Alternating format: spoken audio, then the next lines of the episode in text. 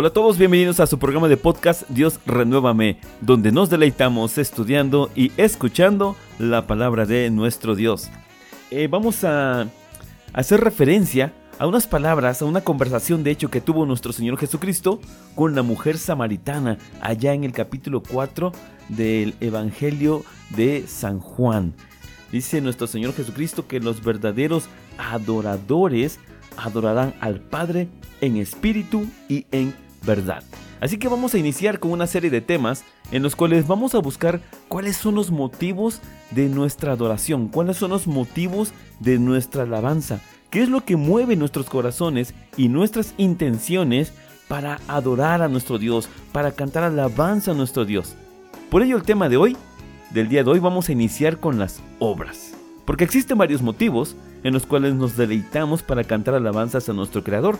Y dos de esos motivos nos lo comparte el profeta Isaías por medio del mensaje del día de hoy.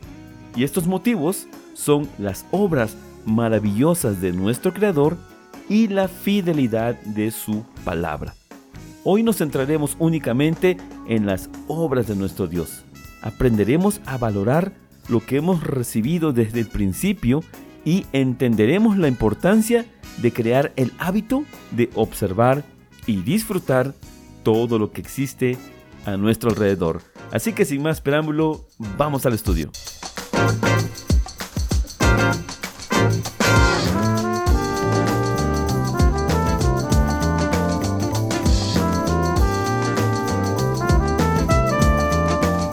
El versículo de referencia se encuentra en Isaías capítulo 25, versículo 1.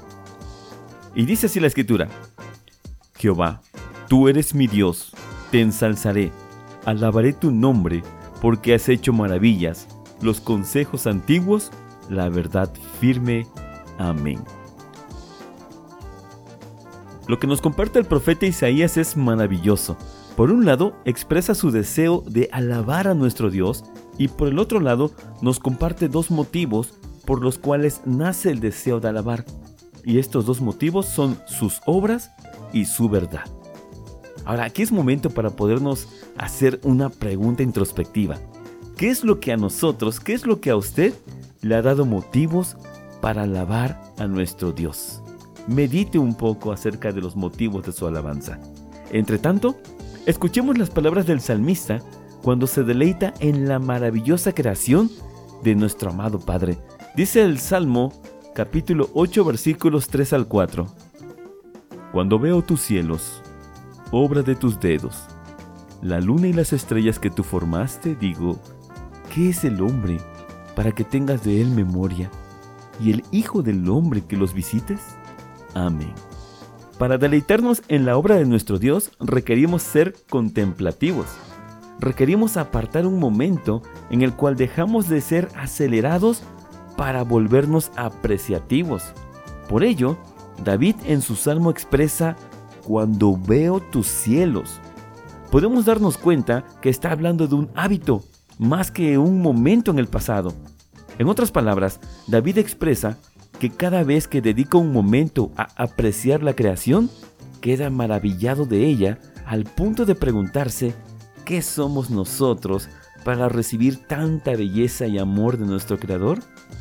De hecho, en la versión Nueva Biblia Viva, Dice así, escuche usted, Salmo 8, versículo 4. No logro comprender por qué te ocupas de nosotros, simples mortales. Amén. De esta manera entendemos que nos deleitamos al descubrir el gran amor de Dios para con nosotros por medio de todo lo que existe. Desde el principio de la creación, Dios ya había planeado un mundo que estuviera al servicio del ser humano. Escuchemos Génesis capítulo 1, versículos 29 al 30.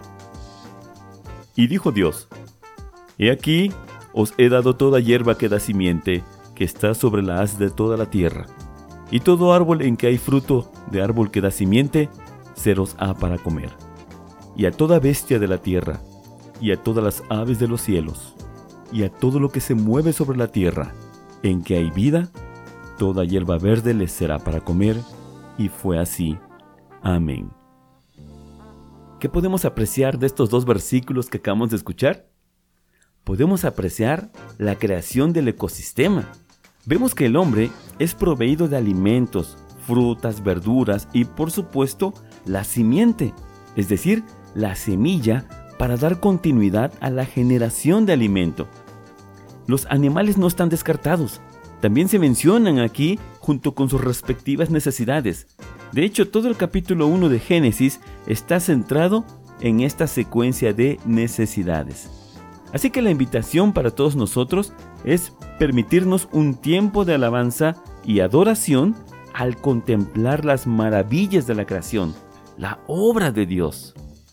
Haciendo esto, descubriremos no solo el gran amor que tiene Dios para justos e injustos, sino también contemplaremos su potencia y divinidad, tal como lo dice la Escritura. Cerraremos el tema del día de hoy con un último versículo que se encuentra en la carta a los romanos, en donde podemos discernir que al contemplar las obras de la creación, es decir, todo lo que nos rodea, podemos percibir también la eterna potencia y divinidad de nuestro Creador. En otras palabras, la creación nos revela a su diseñador. Dice Romanos capítulo 1 versículo 20.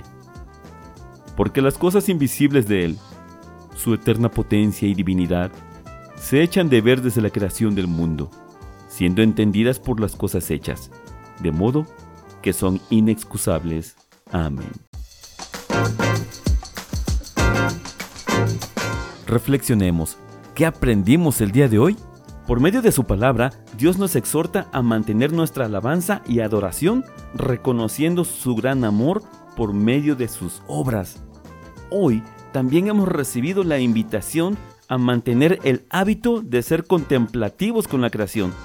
Cada vez que apreciamos lo que existe a nuestro alrededor, terminamos siempre dando gracias a nuestro Creador. Damos gracias a nuestro amado Padre por recordarnos lo importante que es mantener nuestra alabanza y adoración, y nos llena de alegría el poder deleitarnos en sus obras. Que la gracia, la misericordia y la paz abunden en sus vidas y en sus hogares. Amén. Gracias por escuchar.